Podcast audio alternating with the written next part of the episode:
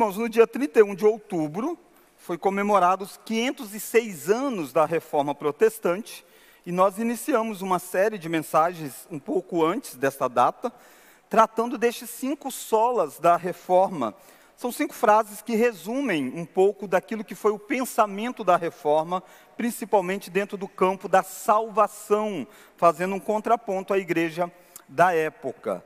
E por isso nós temos caminhado, então, não fazendo aquilo que normalmente eu faço. Normalmente eu pego um texto bíblico e faço uma exposição mais detalhada do texto bíblico. Mas nessa série dos cinco solas da reforma, eu tenho utilizado da metodologia de fazer meio que uma abordagem doutrinária em cima do texto, onde eu não exponho todos os detalhes do texto, mas tiro do texto a doutrina aí presente, no caso de hoje, a doutrina da justificação pela fé, e nós olhamos como que Lutero lidou com isso, redescobrindo no período da reforma, e como que isso é extremamente importante para a nossa vida.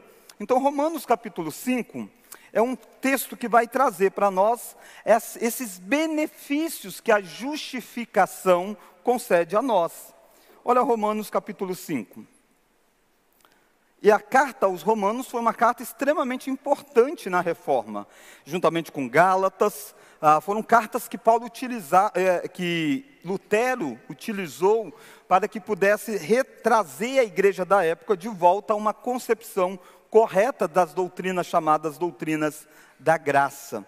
E o capítulo 5 de Romanos, então, começa dizendo assim para nós: Justificados, pois, mediante a fé, temos paz com Deus por meio de nosso Senhor Jesus Cristo, por intermédio de quem obtivemos igualmente acesso pela fé a esta graça, na qual estamos firmes e gloriamo-nos na esperança da glória de Deus. E não somente isto, mas também nos gloriamos nas próprias tribulações, sabendo que a tribulação produz perseverança, e a perseverança, experiência, e a experiência, esperança. Ora, a esperança não confunde, porque o amor de Deus é derramado em nosso coração pelo Espírito Santo que nos foi otorgado. Porque Cristo, vamos juntos? Quando nós ainda éramos fracos, morreu a seu tempo pelos ímpios. Dificilmente alguém morreria por um justo, pois poderá ser que pelo bom alguém se anime a morrer. Vamos junto, verso 8? Mas Deus prova o seu próprio amor para conosco pelo fato de ter Cristo morrido por nós, sendo nós ainda pecadores. Logo, muito mais agora, sendo justificados pelo seu sangue, seremos por ele salvos da ira. Porque se nós, quando inimigos, fomos reconciliados com Deus mediante a morte de seu filho, muito mais, estando já reconciliados, seremos salvos pela sua vida.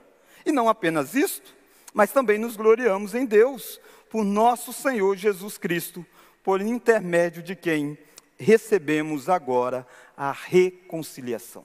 Gostaria que você se colocasse diante de Deus, pedindo que a voz de Deus seja ouvida e que o Espírito Santo possa capacitar a mim enquanto pregador, mas também trabalhar na sua vida enquanto ouvinte, para que os nosso cora nossos corações sejam quebrados diante da palavra do Senhor e a palavra de Deus ministre a nós edificação, exortação e consolação que vem dela. Vamos fazer isso?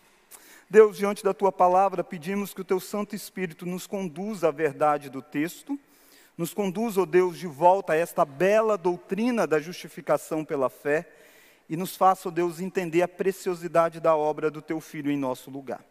Oramos pedindo a tua iluminação e, o, e a ação do teu Santo Espírito em nosso coração. Oramos em nome de Jesus. Amém.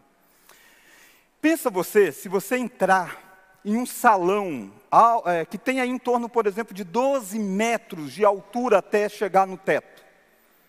Ninguém aqui tem nem 2 metros de altura, né? Então você fica faltando uns 10 metros, na melhor das hipóteses aí, para atingir até o teto.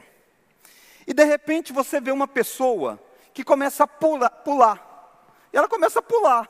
E você diz: O que, que você está fazendo? E a pessoa diz: Eu estou tentando encostar no teto. O que é que você pensaria de uma situação dessa? Uma delas você diria, eu acho que essa pessoa tem algum problema, né?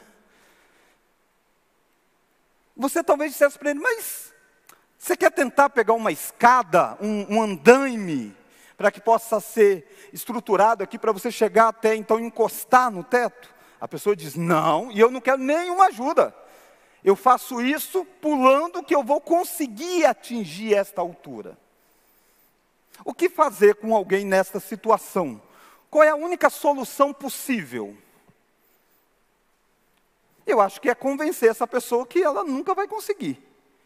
Ninguém vai conseguir atingir uma altura de 12 metros se ele está aí é, com seus próximos dos seus dois metros, saltando de forma normal dentro de um ambiente nessa direção. De certa forma, a doutrina da, da justificação pela fé nos faz entender como que nós, sendo pecadores, podemos ser tratados como aquele que atingiu de cumprir a lei, sem nunca ter conseguido atingir a altura da lei. E a grande questão não foi a lei ter sido colocada muito alta, porque a lei revela quem Deus é. A lei moral, resumida nos seus dez mandamentos, aponta a santidade de Deus. E, inicialmente, o primeiro ser humano criado, Adão, juntamente com a sua esposa Eva, tinham plenas condições. Eles, sim, atingiam a lei, alcançava plenamente essa situação. Mas o pecado os colocou nessa condição de que eles estão aqui e a lei está aqui. E Deus nunca vai abaixar a lei. E quando eu e você tentamos por nós mesmos alcançar o padrão da lei, o que nós estamos fazendo é aquela ilustração inicial de alguém que está em um ambiente que tem 12 metros de altura e ele com menos de 2 metros está lá pulando, tentando atingir. Lutero foi alguém que viveu durante um tempo da sua vida nessa busca de atingir esse padrão estabelecido. Lutero era um monge, e Lutero era alguém que olhava para essa ideia de um Deus justo, que tem uma lei santa e que um dia vai julgar os homens. E Lutero tentava por si só pular atingindo esse padrão. Depois que Lutero entendeu toda a doutrina da justificação, ele escreve vários escritos, e em um deles ele diz assim, descrevendo a sua situação do passado. Ele diz assim: Minha situação era que, embora fosse um monge impecável, permanecia diante de Deus como um pecador, de consciência atribulada, e não tinha qualquer confiança de que meu caráter satisfizesse a Deus. Noite e dia, eu pensava nisso. Mais à frente, Lutero vai dizer que ele começou a odiar a ideia de um Deus justo, porque ele se sentia incapaz. E nós não estamos dizendo de alguém que era um criminoso, ou de alguém que fosse um adúltero, ou de alguém que não estivesse dentro de um aspecto religioso. Lutero era alguém muito compromissado dentro das suas crenças. Ao ponto de todas as vezes que Lutero procurava o seu mentor para se confessar e dizer desses pecados que constantemente o levava a essa situação de sentir abaixo da lei de Deus, o seu mentor dizia para ele: Lutero, se você quer realmente confessar, faça um pecado, cometa um pecado grave, mate sua mãe, mate seu pai e vem aqui. Lutero percebia melhor do que o seu, o seu tutor, o seu mestre, de que na verdade não precisa de um grande pecado, basta não fazer aquilo que deve ser feito pela motivação correta. Basta deixar de fazer o que é certo. E essa consciência de Lutero o martirizou durante muito tempo da sua vida. Inclusive, lendo a carta aos Romanos, ele olha para aquele texto conhecido dizendo que a justiça de Deus se revela no Evangelho. Um texto lindo, e Lutero, durante muito tempo da sua vida, lia aquele texto, dizendo assim: Poxa, o Evangelho é mais um lugar em que a justiça de Deus vai manifestar, então o Evangelho não traz vida para mim. Porque essa justiça de Deus vai me condenar.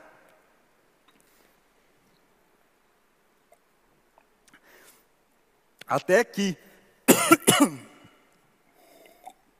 Depois de muito estudar, iluminado pelo Espírito Santo, Lutero entendeu o que está dito em Romanos capítulo 1.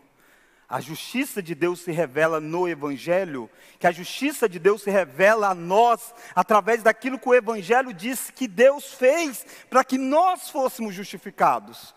E Evangelho significa boas novas, a boa notícia de alguém que venceu em nosso lugar, de alguém que cumpriu a lei em nosso lugar. E aí sim a justiça de Deus se revela na mensagem do Evangelho, porque a morte de Cristo não é só uma evidência do amor de Deus, é também uma manifestação do amor de Deus. Mas Jesus pregado na cruz do Calvário é também uma manifestação da justiça de Deus sendo derramado.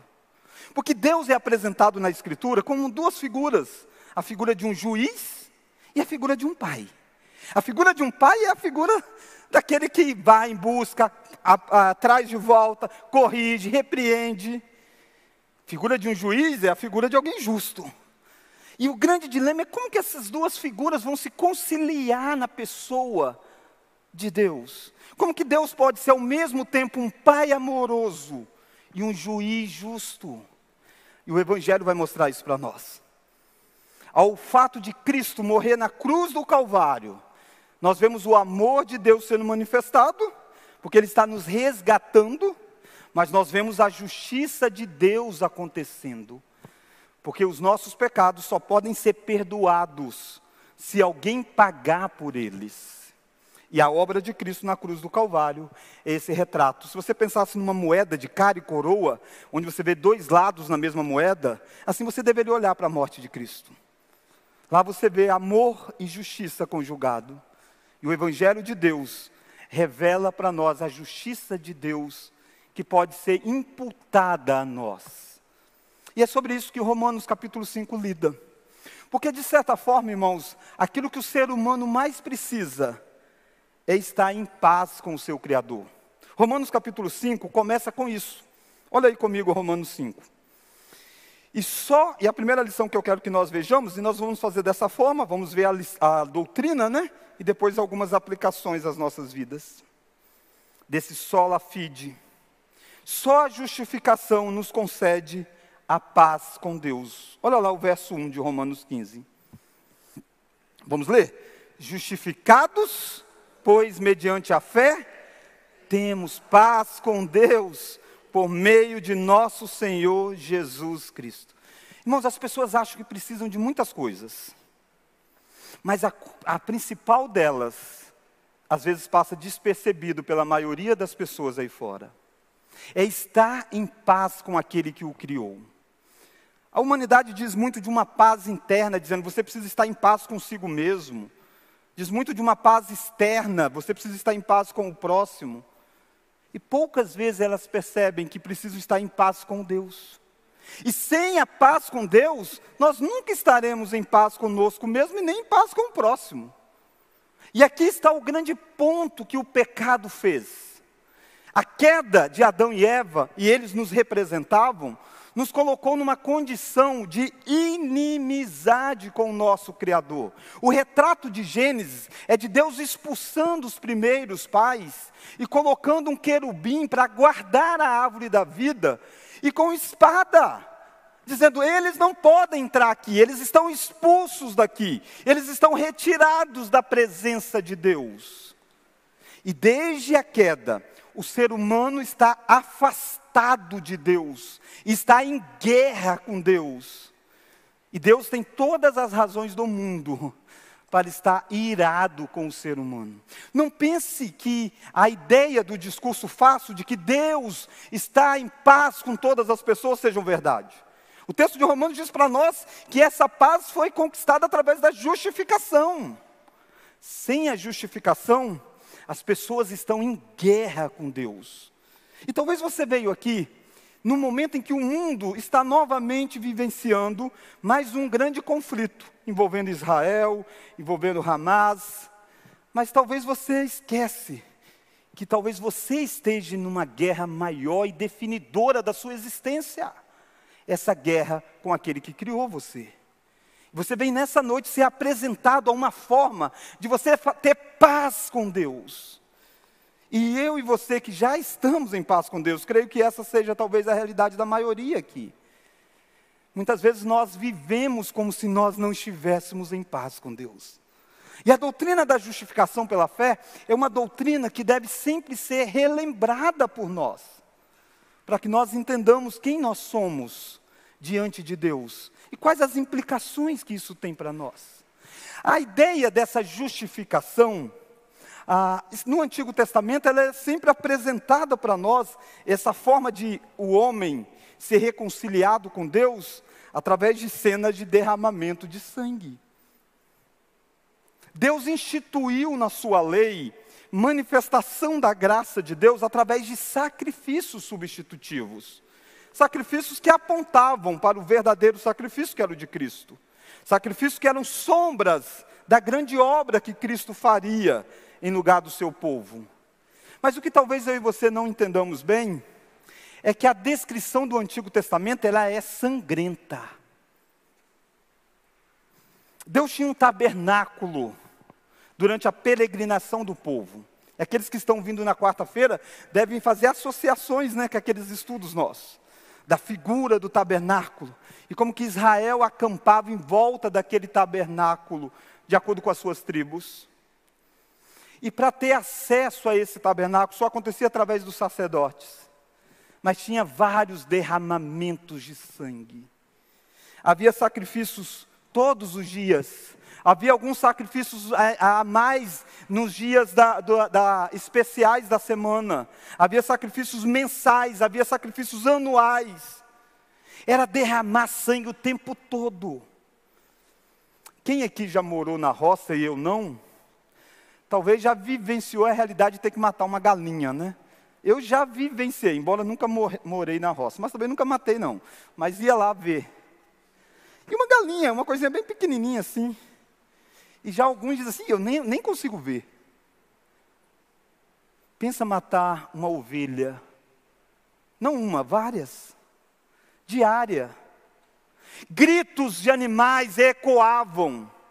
Um homem aparecia todo cheio de sangue, porque estava lutando com um animal para que matasse esse animal.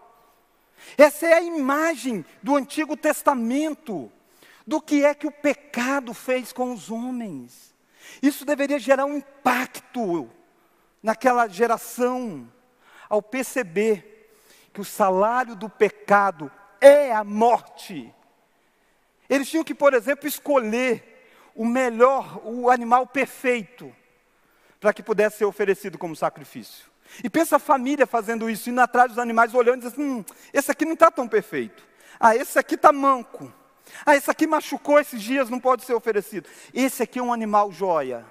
Vamos levá-lo. É a ideia de ensinar que o sacrifício precisa ser perfeito. Mas esse sacrifício não resolvia. Só apaziguava, era só uma sombra. No dia seguinte tinha que ter outros sacrifícios acontecendo. Uma vez no mês, uma vez no ano, tinha determinados sacrifícios em que a família separava esses animais e levava.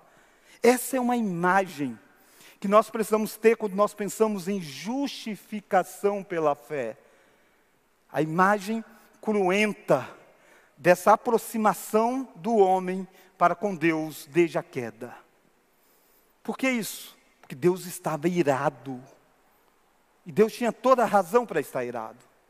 E você olha para os sacerdotes, esses que conduziam esse processo, eles só podiam fazer, fazer isso depois de fazer sacrifício por si próprios porque eles também não chegavam nos méritos deles. Essa é uma descrição de como você e eu deveríamos ver, e aí se nos alegrar quando a gente vê João Batista dizendo, ao ver Jesus passar: Eis o Cordeiro de Deus que tira o pecado do mundo. Essa declaração de João Batista ecoando nos ouvidos daqueles judeus formados nessa criação, é o seguinte: achamos o cordeiro que definitivamente vai tirar o pecado. Achamos aquele cordeiro perfeito, que uma vez entregue, nunca mais vai ser necessário derramar sangue para pacificar essa relação de Deus com os homens. Isso é a doutrina da justificação da fé. Aparecendo nas Escrituras, sendo descortinada. Abraão creu nisso. Paulo diz isso em Romanos, que Abraão foi justificado exatamente pela fé, por crer nas promessas que Deus faria, que cumpriria. Mas a doutrina da justificação pela fé, ela, não, ela foi distorcida no decorrer da história. Ao ponto de quando chegou próximo dos, de 1517, a, a igreja da época havia distorcido esses conceitos. E acreditava-se numa justificação, mas não na justificação pela fé somente. Acreditava numa doutrina da justificação que acrescentava alguma coisa. Era a obra de Cristo mais alguma coisa. Ao ponto de que um dos concílios da igreja, ao se posicionar, mesmo depois de confrontados pela ideia da reforma, o Concílio de Trento vai dizer nos seus documentos algumas frases, e eu gostaria que você prestasse bem atenção nisso, porque aqui você está vendo a citação de um documento que é histórico, de um concílio que se reuniu de 1545 a 1563, depois que os, os gritos da reforma foram ecoados, e eles reafirmam a posição de que o homem era justificado por algo além da obra de Cristo. Ele diz assim: se alguém disser que pela fé somente os ímpios são justificados, de modo tal que nada mais se requeira para cooperar com o recebimento da graça da justificação, e que não é necessário que um homem esteja preparado e disposto pelo mover da sua própria vontade, que seja anátema. Anátema é amaldiçoado no, no, na seção 6 do cânone 9 que foi dito isso.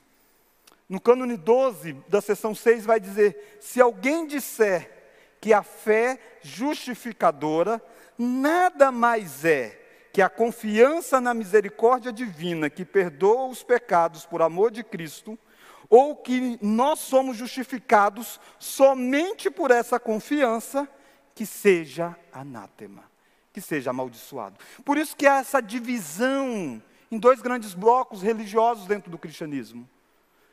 Lutero diz: a doutrina da justificação pela fé é um aspecto tão central que a igreja permanece ou cai, dependendo da forma como ela entende isso. Eu e você afirmamos, 506 anos depois, que nós somos justificados pela fé somente. E por isso nós somos considerados amaldiçoados em alguns círculos religiosos. Nós os respeitamos, mas biblicamente nós não podemos concordar. Porque biblicamente nós somos justificados somente pela fé. Romanos 5 diz isso: justificados, pois, mediante a fé, temos paz com Deus.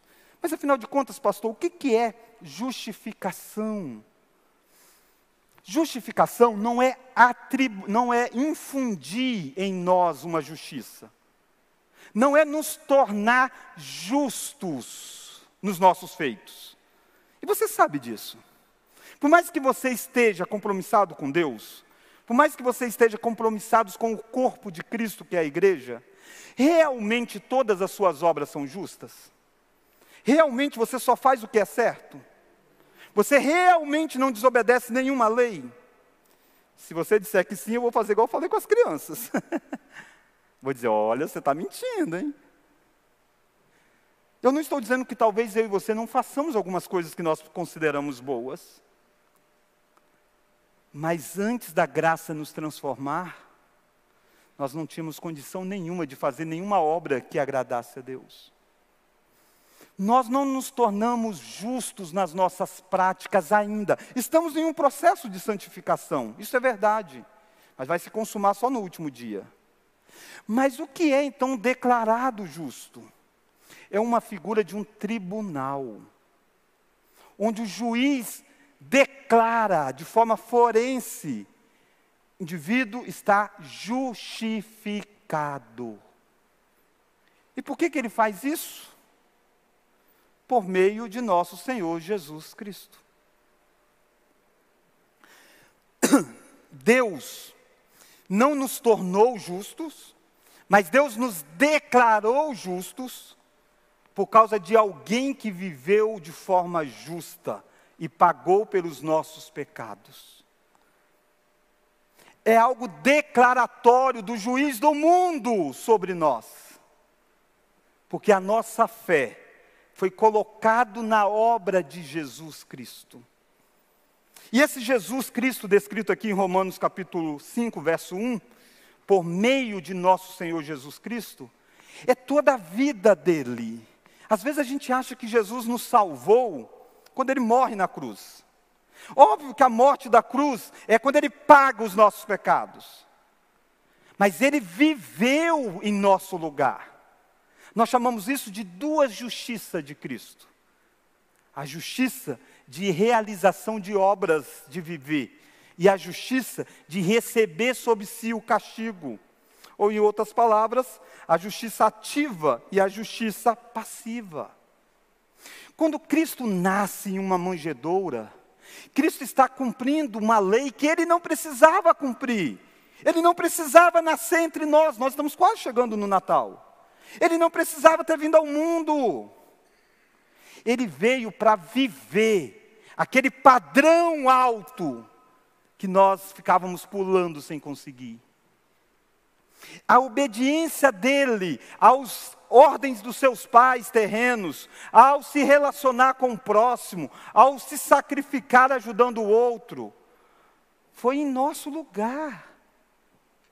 Ele fez porque nós não fazemos o suficiente. Ele ajudou o outro porque nós não ajudamos o suficiente. Ele venceu Satanás num deserto tentado das mais diferentes formas, porque eu e você, sem a obra de Cristo, não vencíamos Satanás. E quer um exemplo disso? Você olha os grandes personagens do Antigo Testamento, homens como Davi, e eu e você não chegamos nem perto do salto que Davi consegue. Mas Satanás vencia Davi. Basta ver o que acontece com a mulher, o adultério de Davi. E você pode olhar qualquer personagem do Antigo Testamento. Por mais que ele estivesse nessa vivência, ele jamais atingiu um padrão. E Satanás os vencia. Desde que o primeiro homem foi vencido por Satanás no, deserto, no, no jardim. Então pensa em Cristo vivendo por você, por mim. Pensa nele obedecendo em nosso lugar para que Deus pudesse olhar para nós e dizer, dizer assim: Ele vive uma vida justa hoje. Eu trato Ele como sendo alguém que cumpre a lei, sem nunca, que sem nunca nós termos cumprido. Por que isso? Porque Ele está atribuindo a nós aquilo que Jesus fez. A vida de Jesus foi substitutiva pela nossa vida. Perceba quão pequeno é quando eu e você pegamos a vida de Jesus e resumimos ela em ser um exemplo para nós. Óbvio que Jesus é um exemplo. Não estou negando isso. Mas Jesus é mais que um exemplo. Se Jesus fosse um exemplo apenas, eu e você continuaríamos condenados. Porque eu e você não conseguiríamos fazer o que Jesus fez. Ele fez por nós. Ele viveu em nosso lugar. Obediência ativa de Cristo. Por isso que ele não vem ao mundo com 30 anos. Por isso que ele não morre com 5 anos de idade. Não, ele tem que viver uma vida. Ele está substituindo pessoas. Mas óbvio que Cristo também exerce na cruz do Calvário o lugar em que os nossos pecados deveriam ser pagos. Ele morre por nós. E você conhece bem essa obra de Cristo na cruz do Calvário. Nós chamamos isso da justiça passiva de Cristo. Sem nunca merecer, ele está debaixo da ira. A Bíblia diz que ele chega a dizer: Deus meu, Deus meu, por que me desamparaste? A ira de Deus caiu sobre Cristo para que não caísse sobre nós. É disso que Paulo está dizendo, e Paulo está dizendo que quando Cristo fez isso, nós éramos pecadores nós éramos ímpios, nós éramos pessoas rebeldes. Porque ele não fez isso porque a nossa justiça tinha 50%, 30%, porque a gente se esforçava muito. Não. Ele fez isso para que ele pudesse substituir definitivamente a nossa vida. Esse foi um eco que a reforma descobre, redescobre, melhor dizendo, e grita: justificados pela fé somente em Jesus Cristo. A justificação pela fé nós poderíamos resumir como sendo um ato então forense, mediante o qual o crente é declarado justo. É muito mais a ideia de um julgamento do que de um hospital. Deus não estava nos curando, em, em, colocando em nós uma justiça. Não. Ele estava declarando que nós estamos justos por causa da justiça alheia, a justiça fora de nós, na pessoa de Cristo.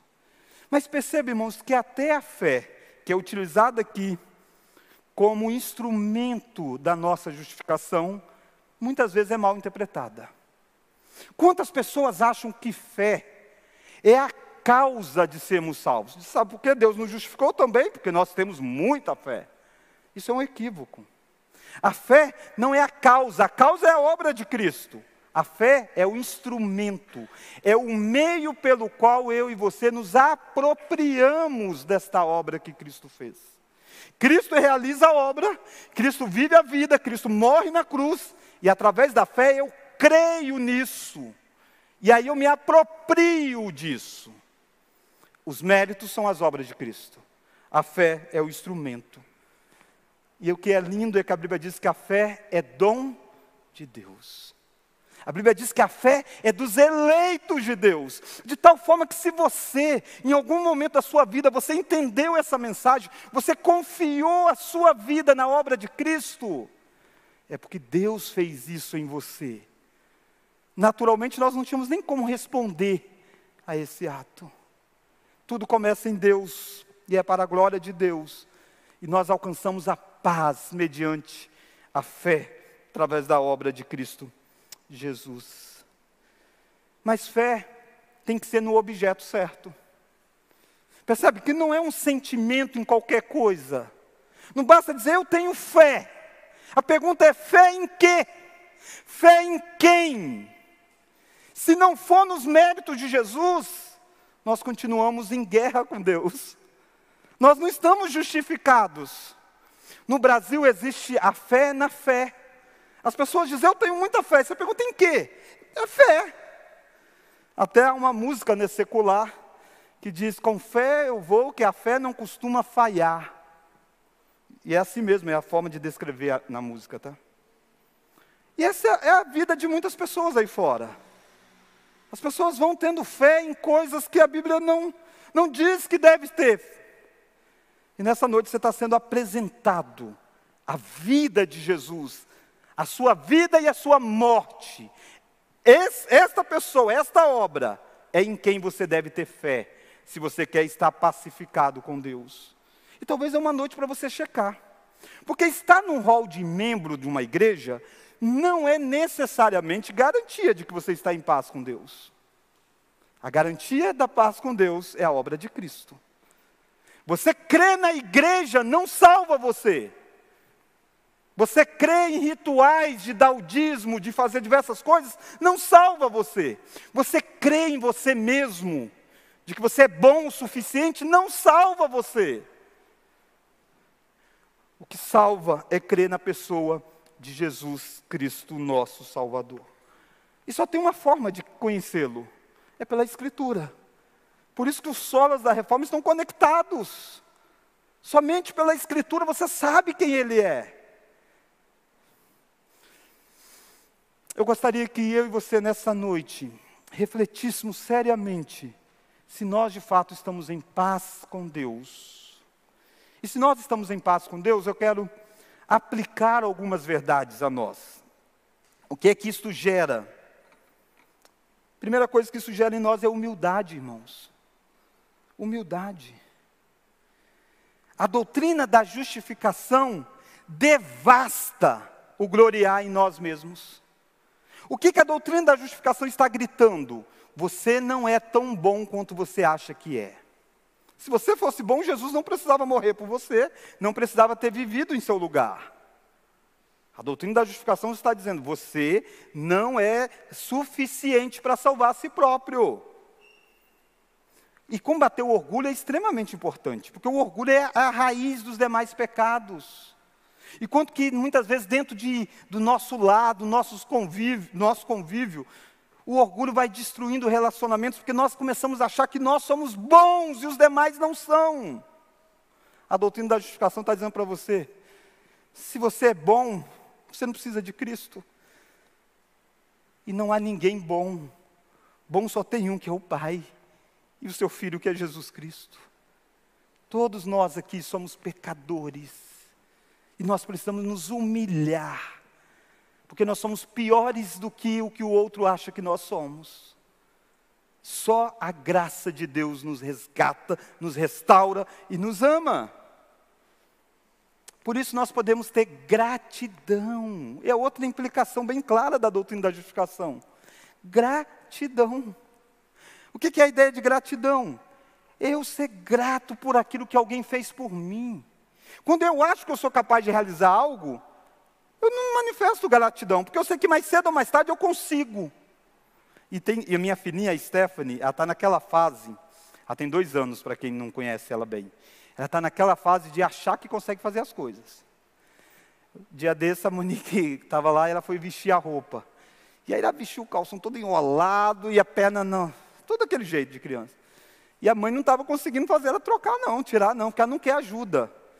E ela foi lá na minha, papai, olha como é que eu vesti. Falei, filha, está tá errado, vamos tentar. Eu comecei a mexer, ela ó, deu linha. deu linha. E ela andou achando que estava vestido certinha. A gente é assim, não é não? A gente acha que estamos fazendo certinhos.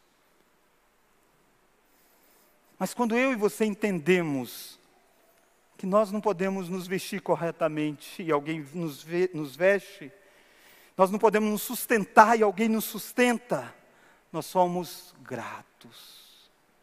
Que eu e você possamos ser gratos a esse Deus que nos salvou.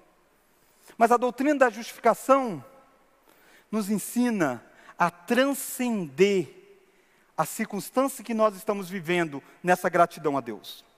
Por que isso? Olha Romanos capítulo 5. Como eu disse, eu não estou expondo tá, o texto todo. Ah, há muitas coisas aqui em Romanos 5. Mas olha uma, um aspecto de que a justificação traz a nós. Olha o versículo 2. Por intermédio de quem obtivemos igualmente acesso pela fé a esta graça na qual estamos firmes e gloriamo-nos na esperança da glória de Deus. Vamos juntos? E não somente isto, mas também nos gloriamos nas próprias tribulações, sabendo que que a tribulação produz perseverança. Olha como que a gratidão transcende as circunstâncias que nós estamos vivendo. Tribulação não é bom passar. Se você diz que você gosta de passar por tribulação, você não está sendo sincero. Nós não gostamos. Mas a nossa gratidão a Deus, quando a gente entende justificação, a gente entende que nós somos gratos mais do que pela casa que Ele nos dá, mais do que pela família que Ele nos dá, mais do que o trabalho que Ele nos dá. Nós somos gratos a Deus por estarmos em paz com Deus. E pode cair essas coisas todas ao nosso derredor. Nós continuamos gratos, nós nos gloriamos nas tribulações, porque está tudo bem com a nossa alma. Qual é a certeza que está tudo bem com a nossa alma? Não é a circunstância, é a obra de Cristo na cruz do Calvário. E Paulo vai deixar isso bem claro, dizendo que Deus, se Ele mandou Cristo morrer quando nós éramos ainda pecadores, muito mais que nós somos justificados. Você acha que ele vai nos abandonar nesse processo? De modo algum. Perceba o quanto que a minha gratidão e a sua precisa ser em última instância, deve ser pelas circunstâncias também, mas em última instância, é porque a obra de Cristo na cruz do Calvário deixou tudo resolvido entre nós e Deus. Nós podemos dizer, como Jó, eu serei fiel ao meu Senhor, ainda que ele me mate, porque a graça do Senhor é melhor do que a vida. É disso que Paulo está lidando. É isso que a doutrina da justificação pela fé faz com que eu e você agradecemos a Deus, independente da circunstância. Mas a doutrina da justificação pela fé nos dá liberdade. Como assim liberdade? Liberdade de nós não vivemos paralisados pela culpa. Há muitas pessoas que, quando pecam, elas ficam paralisadas pela culpa do pecado. Uma coisa é se arrepender dos pecados, é extremamente necessário. Viver pecando e não se entristecer pelo pecado, algo está errado. O Deus que nos justifica vai trabalhar a nossa santidade. Mas jamais eu e você devemos parar no meio da caminhada porque pecamos.